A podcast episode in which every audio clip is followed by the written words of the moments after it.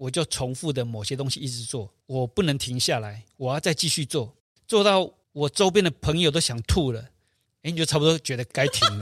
所以你的标准是说，你要做到，你朋友说拜托不要再做，我快吐了，这个时候你才停，自己吐不能算了，要旁边的人受不了才行。对，对，其实那这是一个市场上面你必须去思考的啦。博士的艺术诊疗间，大家好，我是陶博馆的米博士。今天呢，我们邀请到一个我们斜杠的始祖啊，就是张革明老师。哎，你好，各位听众，大家好，我是张革明。那我们张老师呢，毕业于文化大学美术系。那他除了是陶艺家、设计师，同时还是一位品牌经营者。那他个人的创作啊，或者是品牌啊，都受到很多肯定。像他创作啊，获得金虎奖的银奖啊、铜奖啊、评审推荐奖等这样子。然后也参加过非常多的个展跟联展。那他个人的工作室品牌叫做迷宫造物，那是二零零七年成立的。那主要目标在追求设计跟创作的结合啦，然后它最主要的品牌特色是利用不同的媒材的结合，像是陶瓷、金属、木头等等异材质的结合，然后再融入现代化的设计风格。张老师的作品跟设计风格蛮明显的，你有看过，你会记得他，而且每次看到他，你就知道说啊，这应该是张革明老师的作品吧。那我们张老师目前也在台艺大工艺设计学系教书。那我们想要请问我们张老师，跟我们先聊聊你怎么碰到陶瓷这个美材？因为你是美术系嘛，毕业。对，印象中早期的美术系不一定会有陶瓷这个选项吧？是。首先我接触陶瓷是在大学二年级啦，因为我一直算是偏学院派的啦。我从国中念美术班，高中美术班，大学美术系嘛，一路就念上来。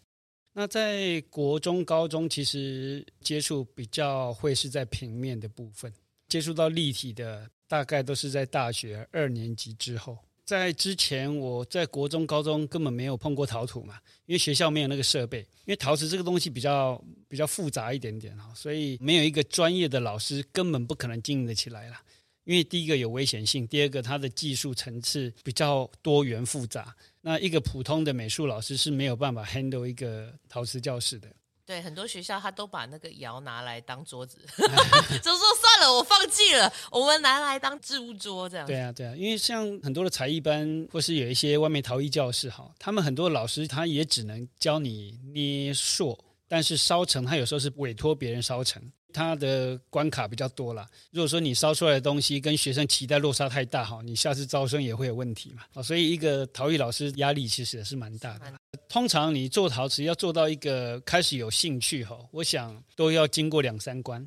哦，那个是很多的挫折，慢慢累积一点点程度之后，你才有办法慢慢享受做陶的过程。老师，那你像你大学的时候才碰到这个美彩嘛？对。那你那个时候也是经过这些关卡吗？对，其实从国中念美术班之后，父母可能认为说稍微具有一点点美感啊，所以小时候喜欢涂鸦，喜欢乱画乱搞啊，那父母亲就会觉得你可能是适合往这条路去走了，所以。就念美术班嘛，但是其实一路上哈，对我来讲比较重要的还是在操场上面打篮球。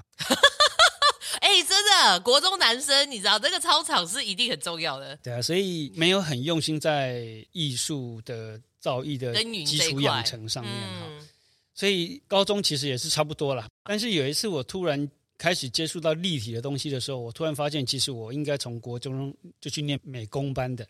那念美工班，我应该会觉得更开心的。第一个是当时啦，美工班其实在学校的学科要求更低，因为念美工班的通常学校对你的期待不是在升学上面，可能会觉得说是要去念高职或是高工，那所以对学科不会特别的期待。可是我们念美术班的学校对你学科是有要求的，因为我们可能要念美术系啊，往上面再继续念上去。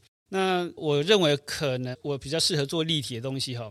是我突然在在课堂上觉得，以前绘画的时候你花了很多力气，可是总是没有办法在班上排在前面几位了哈。我觉得跟天分或者跟你努力程度也是有关系。可是，一碰到立体的东西，我突然觉得我就是人中之龙啊！我找到我的定位了，对对对，我找到我的定位了。对，可能是运动了哈，手眼协调的状况其实还不错，所以我一碰到立体的东西，就觉得好像掌握度会比其他同学更高。所以我在大三左右，我大概就觉得我应该是会往立体、往雕塑。很明确，就我的意思是说，你懂得这个诀窍或者这个方式，对，然后马上你就决定要往这方面走。再来就是你在做的时候哈，譬如说以前画画，你我很少会有说画到忘我的境界啊，你就觉得很陶醉、很投入，然后废寝忘食。因为做陶瓷的时候，就突然会有这种现象发生哈，所以你大概就觉得自己可能跟这个立体的东西、跟陶瓷。获得的成就感跟反馈是比较多的，哎，所以就大三、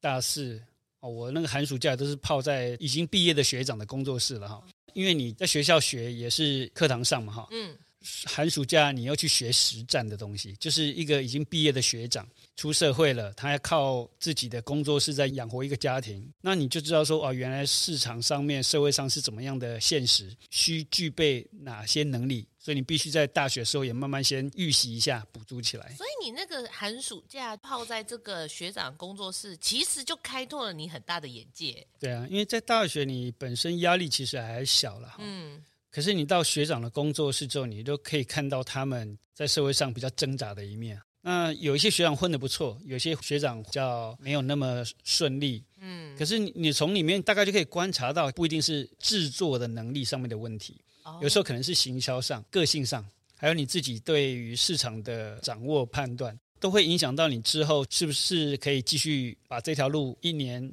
五年、十年这样继续走下去的原因。所以去开开眼界，看看学校以外的事情。所以大学如果能把技术培养好，当然是最好的嘛。嗯、因为像老师讲的，出去外面就是血淋淋。嗯嗯、那比如说像你讲到的行销、品牌策略等等，有没有什么方式可以跟大家分析一下？我们之前也跟卓明顺老师有聊到嘛，他说其实很多人他觉得这个年代最重要的其实是行销这一块，有没有一个大略的方向可以给大家？作为一个行销的概念啦，那因为我我可能算陶艺家里面跟市场接触比较频繁的，那我我其实有点厌倦比赛，也不喜欢比赛啦。我后来就觉得我不太需要，我反而是比较希望说是一个大环境、大市场来共同评价你，而不是一两个评审来评断你的能力这样子。所以我会觉得，我就直接冲撞这个大市场嘛。当然每个市场里面的景气啊、环境，还有大家的品味不尽相同。那你可以找到属于自己的啊，因为这么多的陶艺家，我想一个地球应该是养得起啦啊，只是说你是不是可以在这么多的陶艺家里面找到自己相对应的，然后跟自己品味比较呼应的啊。那刚刚讲到说在市场上面的观察哈，之前就分析过几个学长哈，虽然说我是他们学弟，可是旁观者清嘛，我的学长能力非常非常的好，你自己都会觉得有点在崇拜他。可是他他生活过得有点拮据，你仔细去观察，其实有些人是这样子哈，他会做各式各样的作品，那突然有一个东西市场对他有一些认同，可是对他来讲瘾头已经过了，他就觉得他不想要再做重复的事情，我不想要迎合市场这件事情，那他就去追别的东西。所以就像你一个捕猎者跟一个猎物哈，当你一个捕猎者你打到了猎物，那你没有把它带回去变成你的养分。你又去追另外一个猎物，所以你等于一直一直在消耗自己嘛。我有时候形容这个叫做那个雄性基因过强啊，啊，你很野性，那你一直在追自己的东西。可是因为生活中就有一些现实面嘛，那你如果说只在乎自己当下的快乐，对对对对，那那你一直执着在那个部分，你不愿意去为了。走到下一关去做更多的基础的、更更务实的对累积啦。对对对对对，所以我我看到这一关之后，我就大概知道说以后我遇到这种状况的时候该怎么做，因为我我本身也是属于那种个性的人啊，所以所以这个其实给老师一个很大的启发哎。你可以从这个学长的个性看到自己的影子，然后他的做法你很可能会重蹈覆辙，但你看到问题了，所以你决定要去解决这件事情。对对，所以某些程度来讲，我觉得我可能是比较主观的人，可是遇到这种现实层面的时候，我突然会变得比较客观起来哈。因为你知道说哦，你十年五年你自己有一些规划，你想要有一些成长，可是你必须看到今天、明天、后天。你先前面这边你一定要先做好，那么你后面都是啊白白思考的了哈。你你不太可能没有这些基础，你就就可以飞黄腾达，或可以往自己最理想的生活去去迈进嘛。那因为我做的内容里面，大概百分之七八十都是生活上面的器物比较多了哈。那讲到一个比较现实的层面是，像我们因为在学校里面被养成美术跟自我会比较独立一点点，所以常常我们会过度主观的哈。你常从自己思考到市场，其实，在器物的大环境里面，你比较需要做的事情是从市场思考回来。我这样讲其实并不是流俗，而是市场上面有需要，你再去做，你就会轻松很多。你只是做出市场需要的东西。那如果说你做出的东西是市场不需要的，你自己很嗨很开心，那那作品再好。它也不容易被认同，推广不太出去。对，况且好跟不好，其实这东西有时候是也是主观的啦。所以你知道市场需要什么，那口味大概是什么，那你以前所学的是不是可以套进去满足这个市场？那如果可以的话，其实那就非常非常的好了，你就会轻松很多，对，你就会顺利。所以市场你必须也要去理解它，我们要观察市场，把自己所学的套入这一个。大环境里面，自然你跟你有臭味相投的朋友，其实就很容易找到你。嗯、但老师，这个我又有另一个问题，就是说有一票的人太过务实了，就有点失去自己的特色。这种你会给他什么样的建议啊、哦？这样当然你还是要回归自己嘛，因为你一个物件里面，呃，尤其是像在工艺啊、艺术的领域里面，其实非常重视作者的置入了哈。你如何在自己的美感经验里面找到一个？大家可以彼此之间可以稍微妥协，可以互相融合。嗯、所以你是在艺术家本人跟消费者客群里面找到彼此妥协。嗯、对我来讲，那反而是非常有趣的哈。有时候必须要调整一下自己的脑袋，你去装一下别人的脑袋看看，怎么怎么个？就是举例吗？因为我很喜欢做一件事情叫克制啊，克制化这样。嗯，那当然有时候会有一些彼此的一些主张，不一定是这可以交叠的。可是慢慢的沟通沟通，你会发现，哎，其实都可以有一些交集啊。那我们必须要去理解这件事情之后，你就去把人家的想法，把别人的生活套用在自己的生活上，你去思考一下，你就很容易对于很多事情你过度的坚持，而那些坚持并不是，并不是非常非常有必要的。所以，我们把把你现在的身份哈，要在做那件事情之前，要先做一个定位。譬如说，我这东西是否我自己，我自己做的开心，我自己在使用的话，你可以用艺术家的角度来思考这件作品。高标准拉到底，对，就你完全不用考虑别人嘛。那如果说你今天要做一个器物，是在某个领域里面的朋友，或者说他是一个茶艺老师，或者说他是一个建筑师，那你是不是可以贴近他的生活，为他做一点思考，在你的能力范围之内？你就会慢慢发现，你会越来越理解这个市场，你的思考的层次会越来越多，而不会太太狭隘。嗯，啊，那因为狭隘的话，就会让你的作品显得其实会有点焦灼了。当然，我们这个行业非常重视的一点就是作品的辨识度。如果说你可以在应付这么多多元的内容，你还可以找到自己的定位跟自己的辨识度，你拿出来，大家一看就知道是谁的。那就是我们要慢慢练习起来的地方。那老师刚刚也讲到所谓的作品辨识度，可不可以再拉回来，稍微讨论到你个人的创作的理念想法？其实这个大概就讲到自己很失败的一些人生的历程了哈。因为我看到学长怎么走，我们通常就怎么走嘛。所以当然一开始要先有个工作室啊，有点设备，要开始做做作品，试一下市场。可是没有像自己想象那么容易嘛哈。过了几年不太如意的时光，就有一顿没一顿的。那有一次哈，刚好遇到一个机会啊，那个学长叫林永松，是我们当初哈，应该是我们学长里面混的最好的一个了哈。哦，偶像，偶像。对，那刚好逮到一个机会哈，我就问他一个问题，他现在可能已经都已经忘记我问他这个问题了。我就问这个学长说：“诶学长，诶，学弟快饿死了哈，那现在一直在市场上面，在生活上面都遇到一些困难。”做东西做出来自己觉得也还不错啊，可是为什么市场都不太买账？那学长那时候就看到我那一种崇拜的那种眼神哈，然后他就给了我一点点小小的建议，比如他就讲一陶瓷哈，陶艺家你做作品出去贩售，就是有两关而已啊，我们都想的太复杂了。第一关是消费者或是一个收藏家，他到一个店家里面看到你的作品，诶，走到你的作品旁边，然后拿到手上来，哦，这是第一关。第二关就是翻起来看价格，就是两关而已。哇，讲的好精辟哦，真的。对，那我那时候回去仔细想哈，哎，真的我连第一关可能都做不到，所以我之后就把自己所有的力气都放在第一关，因为以前我们考虑的东西太多太多了啦。那第一关当然就是吸眼球的能力嘛。那就开始回去思考如何让自己的东西在一个店家里面可以被看见，所以就开始思考自己应该怎么做。那因为我本身就喜欢做工了哈，我喜欢做做木工，那我就想说，我是不是陶瓷有可能可以变得不太一样？那那不一样是靠其他的材料，所以我就开始加了一些金属的材质、木头的材质上去，哎，果然是蛮奏效的了。然后突然就被看到。啊，被认识也开始慢慢变比较顺利，所以我之后大概就是在材料上面有做比较多的琢磨。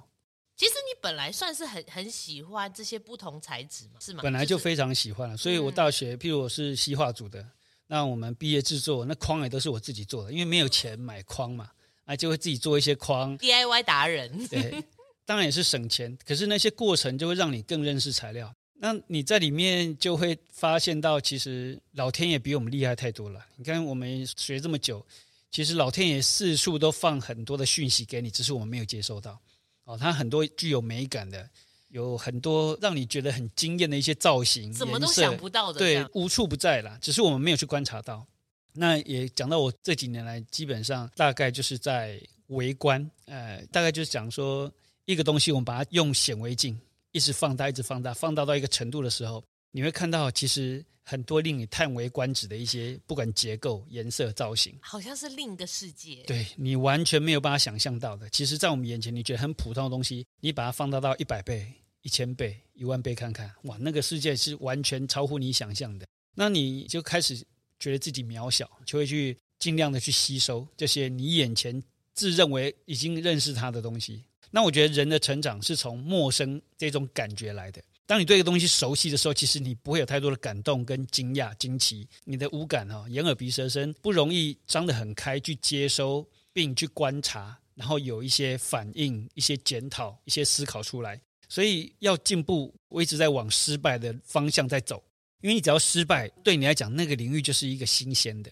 那新鲜的你就容易花很多力气去去思考观察，有探索的空间。对，所以我是很鼓励失败啦，甚至我我自己觉得啦，台湾陶艺界可能很少人有失败的次数比我还多的，因为我是喜欢让自己失败。那错里面是不是有对的东西？那错跟对也没有一个绝对嘛？那你是不是在里面你可以找到你可以再继续发展的东西？啊，所以我我是还蛮反对做了一段时间的同学或是。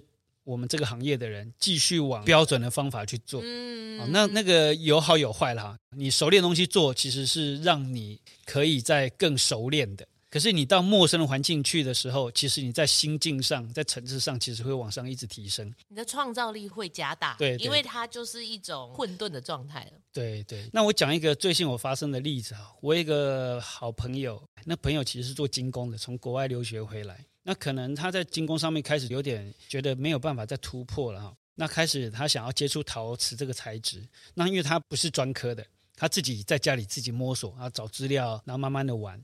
那我就以一个陶艺家的身份哈，然后来分析他的作品。有一次他把他作品拿来跟我做一些请益嘛哈，那我们会用老司机的 角度来看待他做的东西。结果他做的东西真的是惊艳到我了哦！真的吗？他完全不是在一般的陶瓷的逻辑的制作方法跟过程去完成他想要完成的东西。我原本是认为我算是一个很淘气的陶艺家了哈，我喜欢实验，然后做各式各样的可能性，不管在技术上面研究，还有材料上面的思考。结果他做的事情我从来没有思考过。那我就突然觉得哇，原来我还是受限。那你自己还是对某些东西材料，你还是有自己的本位主义跟跟既定的概念。那我最近会去学校教书，其实我也是希望说，我可以把我的经验做一些分享。那同时教学相长嘛，我希望说有一些天马行空的概念。有些人会说，你会不会对陶瓷开始有点厌倦啊，然后疲乏啦，或是有点瓶颈啊？可是我觉得我完全没有哎，因为我开始。觉得有点枯燥的时候，你就去往我刚刚讲的角度去思考，你会觉得哇，又有一个崭新的世界。天哪，我好无知哦！对 对，所以你你就会开始觉得自己哈不应该有既定的一些思考逻辑啊。那如何跳出？其实那是要学习的，因为我们已经习惯上惯性思考，那或者说二元对立，对或是不对。这样的时间久了，你反而你要放松，你要充满想象力是非常困难的。所以学艺术，我觉得最最不应当的是把自己的想象力跟可能性，在一个很世俗的角度上面稍微被压抑住了。像我遇到这个朋友之后，我突然又觉得，原来我对陶瓷的理解实在是太肤浅了。可以举个例子吗？譬如说，他拿一根纸吸管去吸泥浆。因为他不太晓得有水玻璃这个东西，嗯，哦，那他浸起来泥浆变得很薄，啊，很薄，但是他就用时间跟他换嘛，哈，烧出来之后其实是一个管子，然后它是中空的。哦，OK。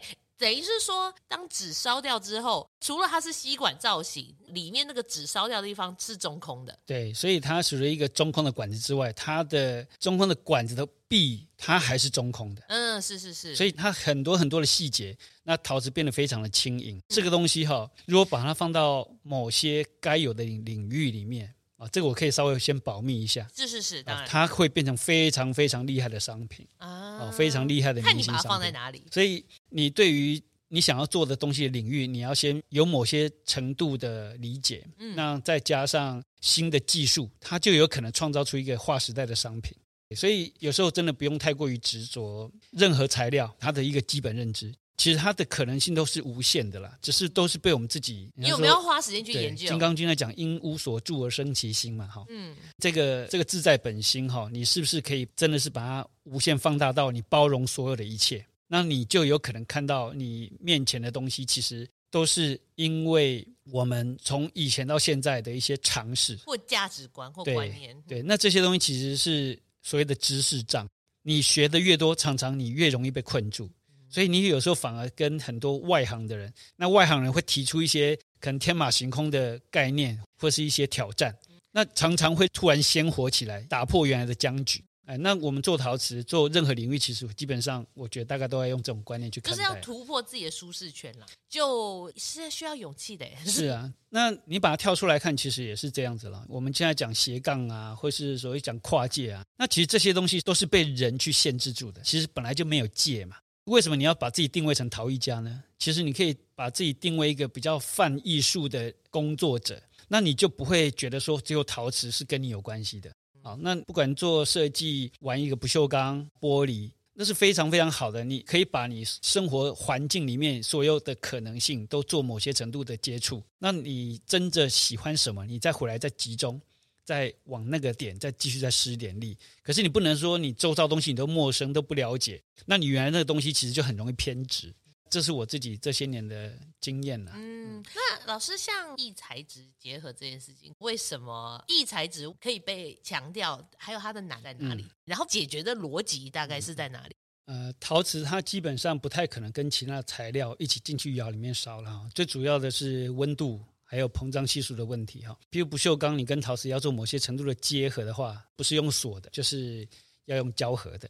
那这个时代的胶合的技术，一些胶其实发展的非常非常的做的非常好了啦。其实我们人好几辈子都看不到它老化。哦，因为它的技术已经到某个程度了哈。这是要很好的胶吧？是不是？对，不不能随便去美术社买什么三秒胶啦，这应该不行吧？对不对？其实这个时代哈，你要找到很好的胶，其实很容易了哈。哦、有很多很专业的公司专门就是在做胶的。你可以想象有一些胶，它可以耐到八百度、一千度嘛。哦，对，速烧的温度嘞。那那种胶其实它专门就用在排气管上面的胶合。那很多东西随时它都一直在发展，所以你的陶瓷也会随着时代而开始变异变种。所以一个作者的作品哦，其实要有时代性，那你就是要去印证那个时代的大环境到底是发生了什么事情啊？你要变成有被定位住的人，因为这个时代因为你因为接触了某些东西而有所不同。因为这些年哈，真的很多新的技术一直被开发出来，你只要愿意去接受、去接触的话，很多是可以应用在你自己的生活周遭的啦。那陶瓷做混合媒材，它并不是那么容易。那我也吃了很多苦头啦，它非常的吃美感，也非常的吃技术。那美感分成两个部分，一个是美学的基础，那第二个是美感经验啊。你做过之后，你是不是可以吸收？或者你还没做过之后，你是不是有观察过？这些东西要综合起来，那再加上你自己本身的技术资源，可以把你看得到、你想得到的东西，去把它转成一个物件。那做混合媒材很重要的是一个数学题目，你要让一加一是大于二。如果说你做起来是一加一小于二的时候，真的那就是一个很荒唐的事情，该放弃了。对，因为你既然去做它，就是希望他们彼此之间材质可以碰撞出一些新的火花。对，那它可以加分，可以互相加持的哈。那这方面你就必须要很客观的啦。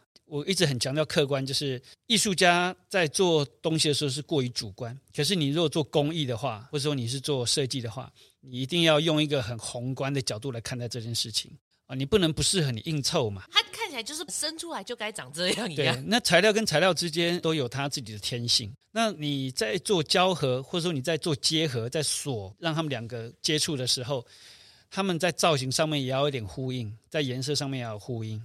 它会考量点很多，它会非常，它是一个非常复杂的工程哈。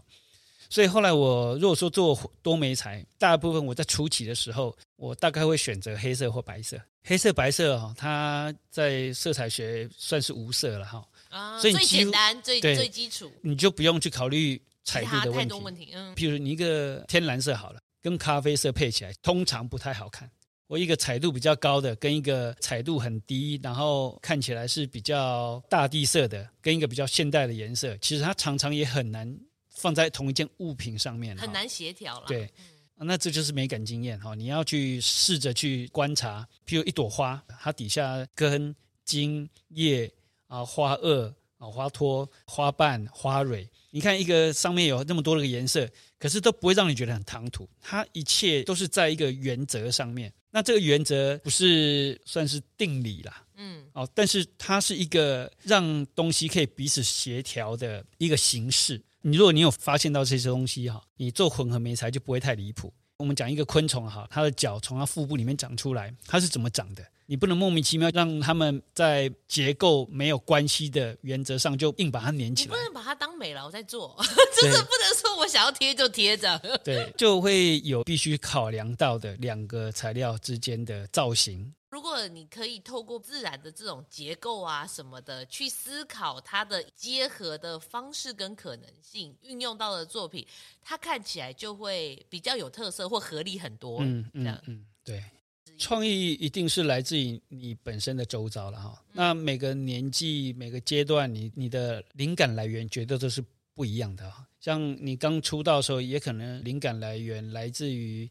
一些你的前辈嘛，你的学长，你欣赏的艺术家，慢慢的你会开始思考自己，我自己到底是什么样的人？你需要怎么样把你自己的成长历程反映在作品上面？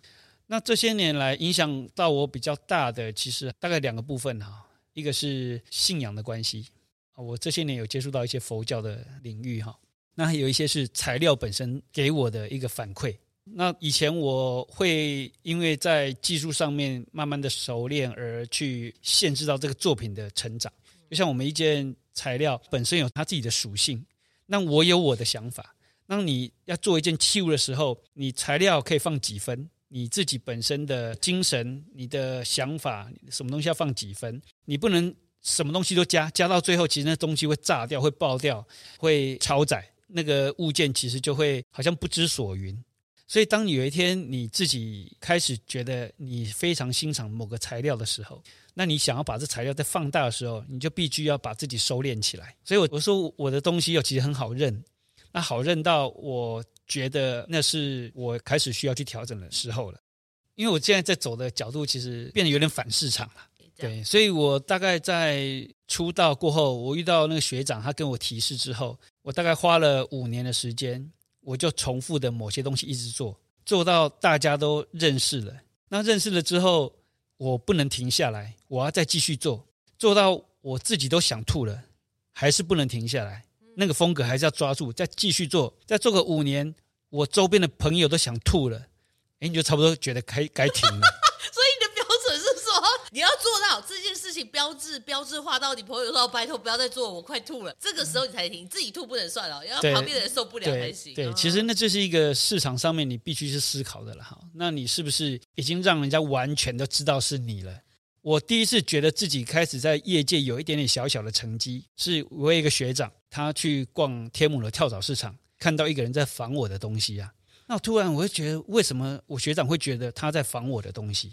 是我在这圈子内是不是有一点形象已经建立起来了？天哪，有人要仿我这样，内心其实很澎湃。居然有人做作品在向我致敬，所以你突然会觉得自己好像有一点点小小的成绩了。那你就开始理解啊，原来不管艺术市场哈，尤其艺术市场是非常重要的。你的风格是不是有被定位住？原创性。对，那这个东西就会影响到你之后的发展。那你会发现，继续往这条路去走，你的荷包会越来越满。可是对陶瓷的想象力，对陶对会越来越对，因为你做到没有感觉了，没有热情了，所以我就突然发现到这样下去不是办法了。那我就会觉得是时候去可以去调整了，要升华了。但是我在之前我就做很多其他方面的研究，只是我没有拿出来市场而已。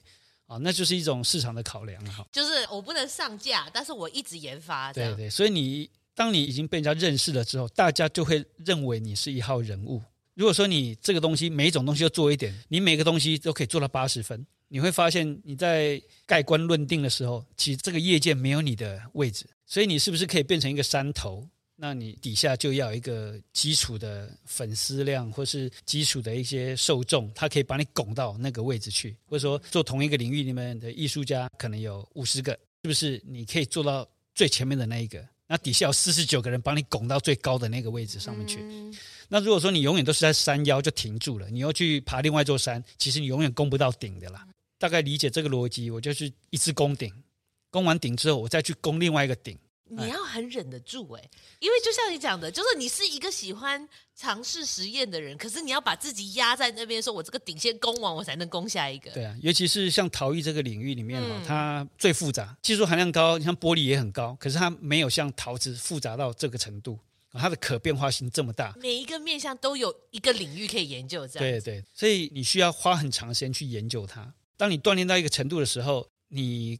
可能就可以稍微换一下的啦。嗯，啊，那在那个领域里面，你享受很久的话，你在精神层次上面其实又会开始会有点衰败啊，因为你可能大脑部分没有成长，可是在手上功夫一直在成长，所以我就开始在玩其他的材料，玩其他的风格啊。现在对我来讲，没有风格就是我的风格啦。其实它是有点反市场，可是它符合你现在的状态。对，所以我现在努力的在仿别人的作品啊，什么？但是 我没有听错吧？但是仿到没有人看得出来啊。对，其实我们不管哪个领域哈，我们永远都是站在前人的肩膀上，是不是？希望可以再把这个领域再垫高一寸。那你去学习模仿，但我讲的是开玩笑啦，因为有很多的养分，有很多知识，我们一路以来受教到很多的前辈、学长、老师等等哈。那我现在会想要回去教书，也是觉得我受这个社会。有很多的栽培，那我希望在能力所及之下，我也可以给社会一点点回馈了。那去仿这些作品，或者去学习这些作品，就是希望用我跟原作者不一样的逻辑，但是我在做它类似的相关的内容，我是不是可以在里面再找到可能性？譬如像我以前哈打死也不会去做日本的志野佑，那现在我已经完全都开放了，那我就开始觉得，哎，志野佑应该也蛮好玩的，我就想要切进去再玩一下。虽然说我现在还没有切进去，但是我已经在着手研究了啦。老师有点像是一个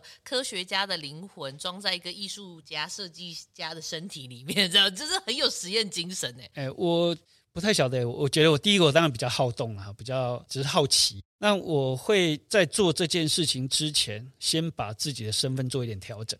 譬如说，前一阵子帮朋友设计一间黑胶餐厅，嗯，那那间黑胶餐厅。我是用设计师的身份跨进去的，所以我必须要把艺术家的身份往后面退一点点，先去跟业主谈一下，你希望有一间什么样的店，你的预算多少？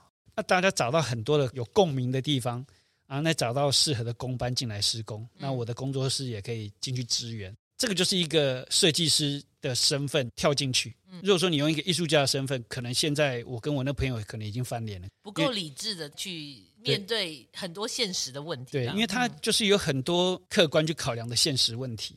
譬如说，你预算只有八百万，我说不行。你这样做不起来，要两千万哦，因为有什么什么东西一定要做啊，这样才会弄出一间很高级的店。这一定要镀金啊，什么之类的。然后到时候搞了一间店没有办法回收，那或者经营者他有很大的压力，嗯、那这样其实就有点失去当初他开那间店的意义了哈。对。那所以很多的想法很创新很棒，可是你还是要妥协。但是开始施工的时候，哎，我工艺家的身份会出来哦，有很多质感我要去掌握到，有很多的材料我要去运用的时候。我可能跟工班会有很多的冲突，但是因为我有在某些程度有经验，那我要再加上工班的经验，找到一个一起可以尝试的。工班一定觉得说：“我的老天啊，那个张老师要来了，我要我要离开了，我要离开，我不想看到他，觉得这太机车了。”所以那个真的是需要磨合了，那也需要运气好，你遇到跟你臭味相投的公班，但是就是很有趣了，我才我才会去玩嘛。嗯，哦，所以我工作室一直保持大概是十来个人这样子。让我可以去接各式各样的 case，玩的领域更宽一点点。那老师可以跟我们说一下你的这个工作室成立，还有这个品牌这样子的发展的状况，可不可以稍微分享一下心路历程啊？我在会往量产路上面去走哈，起初是因为我的身体的关系啦，因为你长时间工作，那你也知道拉胚哈，它很伤身体，尤其做小胚，因为你等个屁股一直定在那边，一直做重复，一直弯在那边拉坯，很精密的事情你就一直做。那那段时间其实刚出道没有多久，我身体就搞砸了，从尾椎、腰椎、背椎、颈椎一节一节这样一直坏上去。那有一段时间真的是几乎没有办法工作。那以前哈，我就觉得好像被老天爷选择来走这条路，就是因为我的技术能力可以成长得很快，速度快，那效率好，所以我就一开始就去做陶瓷，然后用拉胚、用身体来换现金嘛。换了一个程度之后，你会发现其实收入也没有提高，那但是身体一直往下在状健康状况对一直在往下掉，嗯、那你就开始觉得这个是非常可怕的警讯。那刚刚一个朋友来找我，他是英哥那边的蛮熟悉的一个朋友，那我从来没有去过英哥的量产的工厂，他就带我去看一下英哥的工厂，那个是一个我的初体验啊。嗯，那我认为我拉坯能力很好。可是有一天，我朋友带我去工厂啊，那一进去就看到一个欧巴桑在选胚啊。嗯，那我们拉胚哈，你要表示说你的技术好，第一个数量之外，第二个是要标准，要统一。对，比如我拉一个杯子，我要拉到一模一样大，然后一天可以拉两三百个，哇，那就是一个非常惊人的能力成就。这样，嗯，那我以前一直以这个能力自豪了，所以才会把身体都搞坏掉了。那去那间工厂啊，就看到一个欧巴桑来选胚，那是因为他模子做的嘛。所以每个都一样大嘛，嗯、所以它旋坯就是说一个石膏模土放进去，然后机器压上去，它就成型了嘛。对对对，那这个动作哈，熟练个半天，其实就非常的 OK 了，就可以上线去生产哈。我就问他一天大概可以做几个，就大概三百个吧。一天三百个啊，所以我的能力瞬间被欧巴桑取代了嘛，而且比我还标准，因为他是模具做的。训练半天而已，训练半天，而且他修配还比我轻松，他隔天就口缘稍微绕一下就修完配了嘛。嗯那就是一个对我来讲是一个无比的震撼的一天呐！哈，老天呐，我过去都在干什么、啊？马 马上被洗脸了哈！那突然已经身体很糟糕，那看到那一幕，你又你又更失去信心，所以你身体跟精神都同时受到折磨，你知道？回去的时候，痛苦的一天，回去的时候思考很久。那后来哈，又遇到一件事情是，也是我接了一个 case，那 case 是一个一些上市公司要送他们公司的绩优员工一个礼物嘛，那他跟我沟通啊，就做一个高脚杯，然后烧通红釉，他大概要三百个杯子啦。因为高脚杯又很难拉，因为很深，对我们拉胚来讲其实很困难。就做了之后，整窑烧坏，整窑烧坏掉之后，我就很紧张，赶快连夜重做。我被追其实就是那一次 case 是搞坏掉，哇，那两三天没睡觉，反正重做了一批。赶快再进去烧，又烧坏掉了！哇，我这次真的我就吓到了，哭了耶！我的老，我想说算一算时间，完全来不及了，嗯、我就跑去英哥，找到一些朋友介绍，哎，他是手工可以帮忙拉胚的一些拉胚师傅，要找外援，对，我就把一个胚拿去工厂来代工帮我拉胚，哦，他拉一半，我拉一半这样，所以就赶快分头进行。那时间到了，英哥工厂跟我讲说，哎，他做好了。我说哇，拉胚的效率真的还蛮好，就去现场准备要拿胚。结果他搬了两箱出来，我看了就说：“这是我订的东西吗？”我完全不认得啊，跟我给他的造型是十万八千里啊！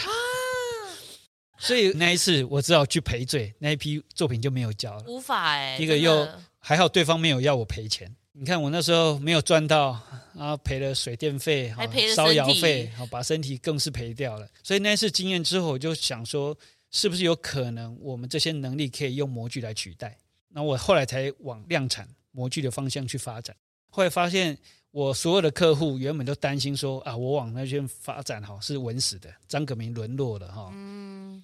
可是，哎，这压力有大哦，因为陶瓷本来就是很容易可以被大量生产取代的，所以你必须要去挑战这件事情嘛，因为这件事情在业界一直是不被认同。嗯，哦，但是后来我我把东西做出来，丢到市场给我的客户看过之后，大家觉得反而比以前更精准、更好了。因为我当初走的路线其实就是精准，就是精准，没有人认为说我沦落了嘛，只是他们还是有一个心理的负担呐，觉得说模这就是模、嗯、这就是模具的，这就是模具的。可是我有方法可以让模具生产每个长得不太一样。比如说你的茶壶，你有用过漂流木做把手，那漂流木每一根就都不一样。对对，但我不是用漂流木，我是用龙柏树哈。哦，是龙柏树，我一直以为是漂流木啊，sorry。因为漂流木很难完整，很难取得一个统一的尺寸啊，所以我我材料是另外去取的。嗯，因为模具生产哈，是你够不够了解模具？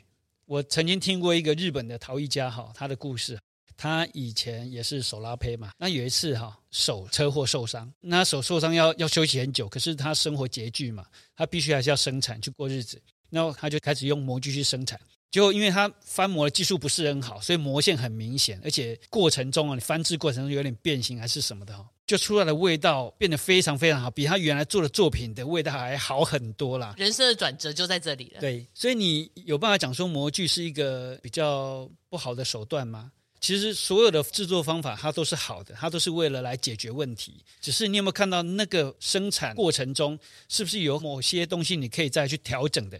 可以让你的作品反而生活到一个我们的双手也完成不了的那个内容。而且我觉得以老师的个性，你就是要把模具生产出来的东西，你的消费者完全不在乎它是模具。所以我的生产逻辑是这样子哦，用最简单的方法，用最快速的时间，用最低的成本去做出最受欢迎的作品啊，这是我的逻辑啦。但是我讲的东西其实看起来好像很简单，但是它里面有它的一些诀窍。因为模具生产其实百分之九十还是手工嘛，还是要人去倒浆嘛，人去选胚嘛，只是它有经过一个模具的过程，它可以让东西标准化。那我可以让标准化之后再长得不太标准，我再调整一下百分之十，那个东西就会变得非常有韵味了，变有特色了。对，它是可以与众不同的。那再加上你后来的媒材，或者说你烧制的方法、烧制的釉药，再做一点调整，其实它可以有很多很多的不一样。我可以出来再再喷砂。我可以再进泥浆啊，所以它其实是你没有办法灵活运用它而已。模具是一个非常非常好的材料，而且我觉得它模具有趣的点是说，它可以去符合不同价位的产品，它可以符合的面向，就看你怎么去使用它。对啊，你讲的是其中一部分啊。那我想的是，如何我用模具做的。嗯做的比手工更贵更好。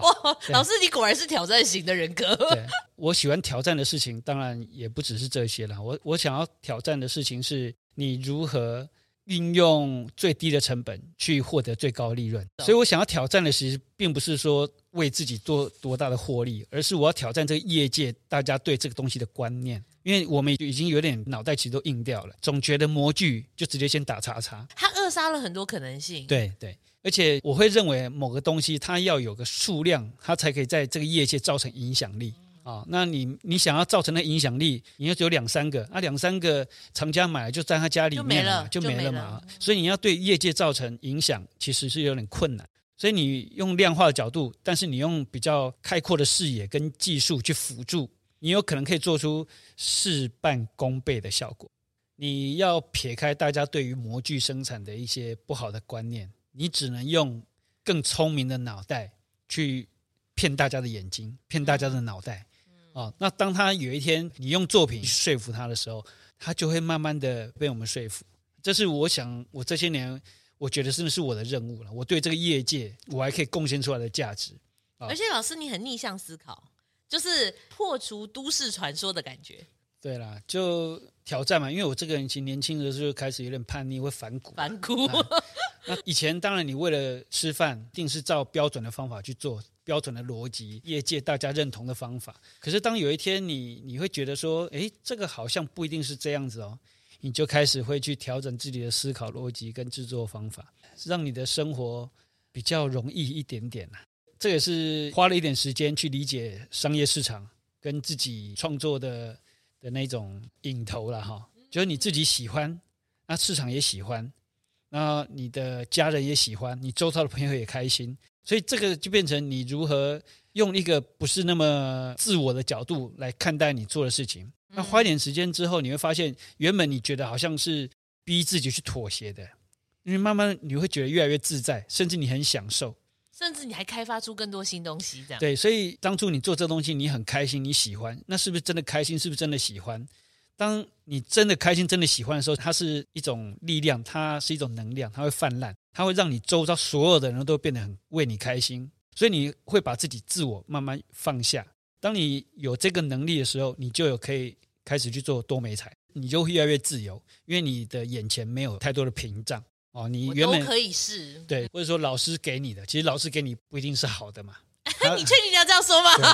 我给学生，我在上课的时候，我也会跟学生讲啊，你们从现在开始不要相信我嘴巴讲的任何一句话啊。是是是，就我讲的是一回事，可是你也要去做这件事情。对对对，对，像我女儿也是念美术的啊，我从来不教我女儿画画嘛，只是有时候会跟她聊聊天。嗯，那因为我很怕他们会失去想象力，失去自己。那有很多东西其实不应该被限制啊，尤其是你必须要从国中念到大学。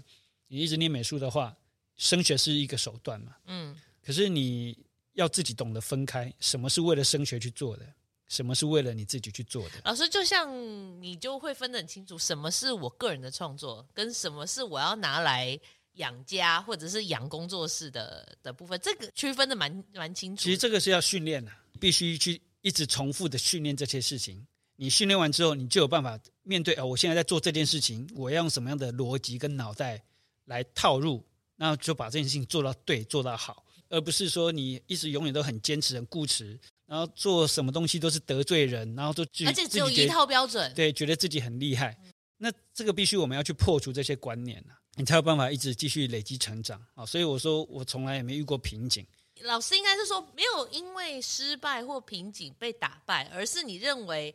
好，我要怎么去解决它？这个才是老师的引头吧？是这样讲，那是一个契机啦。啊，那你遇到困难，其实你可以爬过去，你可以钻过去，你可以绕过去，其实所有的方法都可以。嗯，那没有一个绝对的方法，嗯，所以不用去排斥它，也不用去抗拒它。但你你可以去理解，这就是人生嘛。嗯，理解。那我们问最后一个问题好了，就是在成立工作室这一块，因为老师现在已经变工厂了嘛。嗯。可是很多毕业的学生，他可能。嗯，会想要成立工作室。你认为一个年轻人他想要做这件事情，或任何人想要做这件事情，他应该先做什么？呃，一开始一定是最困难的嘛。像我一开始也是什么东西都没有嘛，也没有钱，没有太多家里的资源。我第一个窑也是自己盖的啊，所以自己盖窑是第一个。反正先打打零工嘛，哈啊，有点钱呢，去中古材料行买砖头、买火嘴。那时候我还记得，我刚结婚没有多久，我丈人，我丈人以前是卖猪肉的，嗯，他帮我借了一台车子，那车子是在半夜在租嘛，啊，是破完的猪。那我丈人就帮我借一台那个车，然后因为那个猪是半夜在走的，白天没有在用，白天可以借用，就白天我们就开去英歌，就买了很多的中古砖啊，一些盖有该具备的什么火嘴了哈。射箭孔砖呐、啊，拿一些那个活口砖，就买那些东西回去，就开始自己慢慢这样盖起来，像盖积木一样盖起来。那所以你千万不要觉得说你没有钱，没有好的设备，你就开始有点泄气。其实是上天就是看我不对，但没有，其实上天是给了你很多，就是要你去学的东西。天将降大任于斯人，对对对对，对。所以你是不是赢在起跑点，那都是见仁见智。像我会继续做的原因，是因为我没有其他的能力，所以你只好继续凹着。那熬着熬着，能力慢慢提升起来，就有一点自己的成绩。那主要就是因为你退无可退了。我忘记是上次是跟许旭伦老师讲嘛，聊到说，如果你今天太聪明，你就考去别的科目了，你就没有机会留在这边做这件事情，或者说强迫你说，好，我没别的选择，就是他了，我就是全部投在，我一定可以想办法爬出来。这样对，所以说一门深入，长时熏修了，你必须在某个领域里面。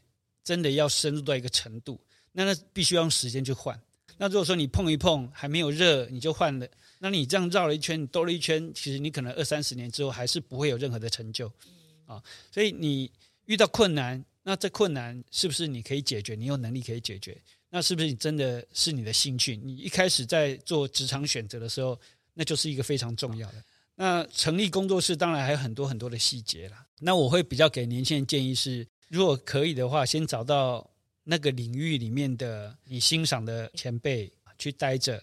那你一开始就要给自己一个呃时间表，所以你要待几年。我看过很多的年轻人来我工作室的啦。那当然出去现在混得好的，其实屈指可数啦。我我觉得现在的大学训练哈，就是在人格养成太过完整，然后他一直想要诶实现自我。可是，在实现自我之前，有很多的功课要做。对，没有错。哦，他就会编织很多的梦想、幻想。那在还没有时机很成熟的时候，就想要去完成这件事情。对，那有些人可能也许运气好了，有些人是运气不好，还是有很多条件不可抗拒的因素。可是，如果说你在一间公司，这间公司可以给你很多的养分。你到一个程度的时候，你就开始可以准备离开。你只是对老板不爽这件事情，它只是一个冲动的过程。嗯、可是对于结果而言，他如果你还有值得学，你反而应该要牙咬一下，把它学完再走。但但我觉得我自己也有一些责任，因为我我的工作室是这样，我会开放下班的时间，让公司的一些同事，嗯，我就开放让他们使用，然后我也鼓励他们做作品去贩售。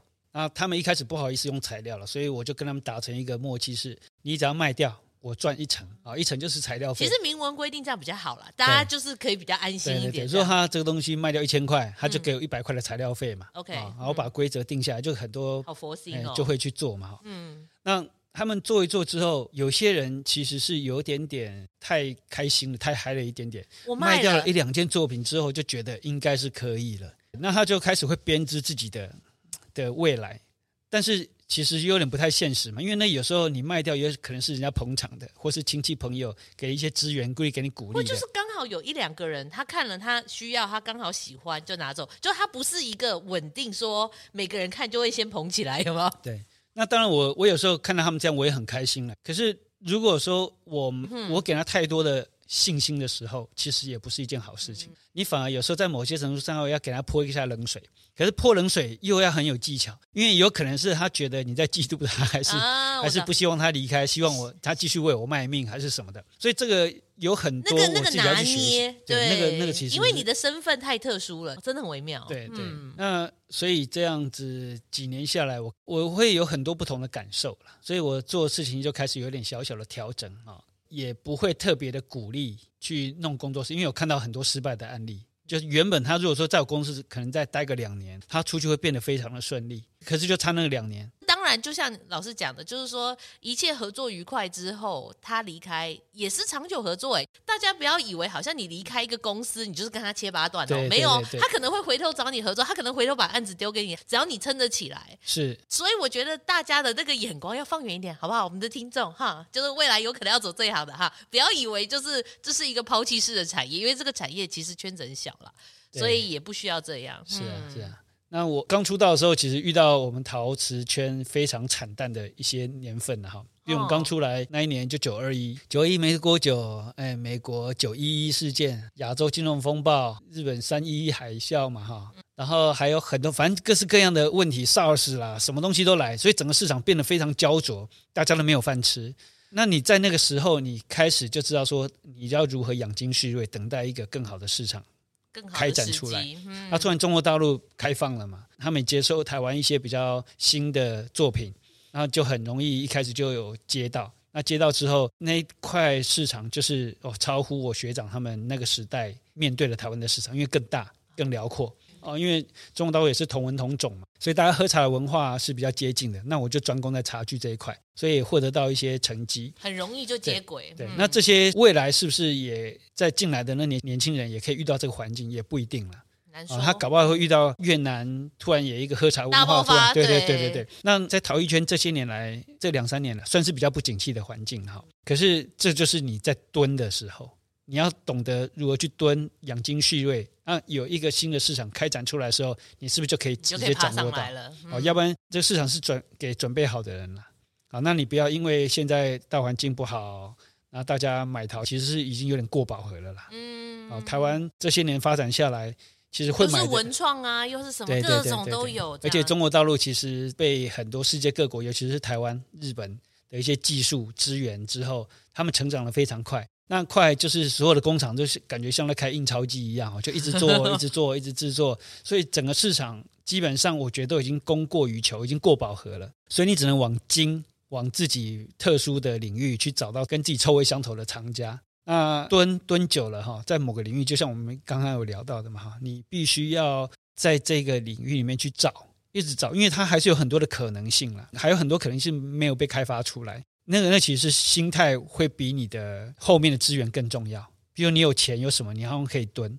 可是你只要心态不太健康的话，其实你你最后也是不会有成绩。所以你要先安静下来。嗯，在这最混乱的时代，你要越安静，你越容易有有成绩、有成就。好，所以不要随着就是这个疫情或者是这个局势、世界局势变化潮流而乱，就觉得说都没机会，什么都没有。但是你只要找对属于自己的方向，蹲着慢慢去观察，慢慢去思考自己要怎么去突破，是有一条路。对啊，虽然我们大家都在这个局里面，但是你有时候你真的要跳出来这个局，嗯、看看到底现在世界发生了什么事情，嗯、你周遭到底发生了什么事情。还有别的领域在干嘛？所以主观客观，你要同时一直调整，一直调整，你才有办法比较清楚的。当然，你不可能绝对的看清所有的现象啊，你可能可以相对的比别人再抢得先机一点。对对对对对，因为现在的手机哈会让这个时代的人变得比较浮躁，所有的讯息都是片面的。我想现在很多人。手机上面可能看到有很多人一夜致富的啦，那一夜致富的就让人很难在工厂待着，对，那这一种就会变成一种很浮躁的心理状态，所以你只能远离那些讯息，因为那讯息其实真的假的你也不太晓得。啊、嗯。哦，那是不是对你的人生成长是有帮助的？所以你那时候有时候你越看越多哈，你是越乱，你反而越不务实。对。所以你还是要把很多杂乱讯息全部丢掉。你先坐到桌子前面，坐到一个材料前面，你努力的观察他，你跟他谈，看是不是眼神交流，他是不是可以你可以给你某些讯息，你收得到的。嗯，那收得到之后，你从那里面一点一点慢慢出发，你才可以开始长高长大。嗯，理解理解。OK，我们今天真的是收获良多哎，就是我们张格明老师完全不藏私。我觉得今天的分享其实还蛮实际的。呃，我相信除了我，还有很多观众他们会。听到一个非常不太一样的角度去分析这个市场，还有分析自己对自己的产品啦，或者是嗯对于创作才子的想法，是一个完全不一样的角度啦。那那个我们今天呢，就是非常感谢就是张格明老师的分享。那今天的艺术诊疗今天都到这里喽，那我们就下次见，拜拜拜。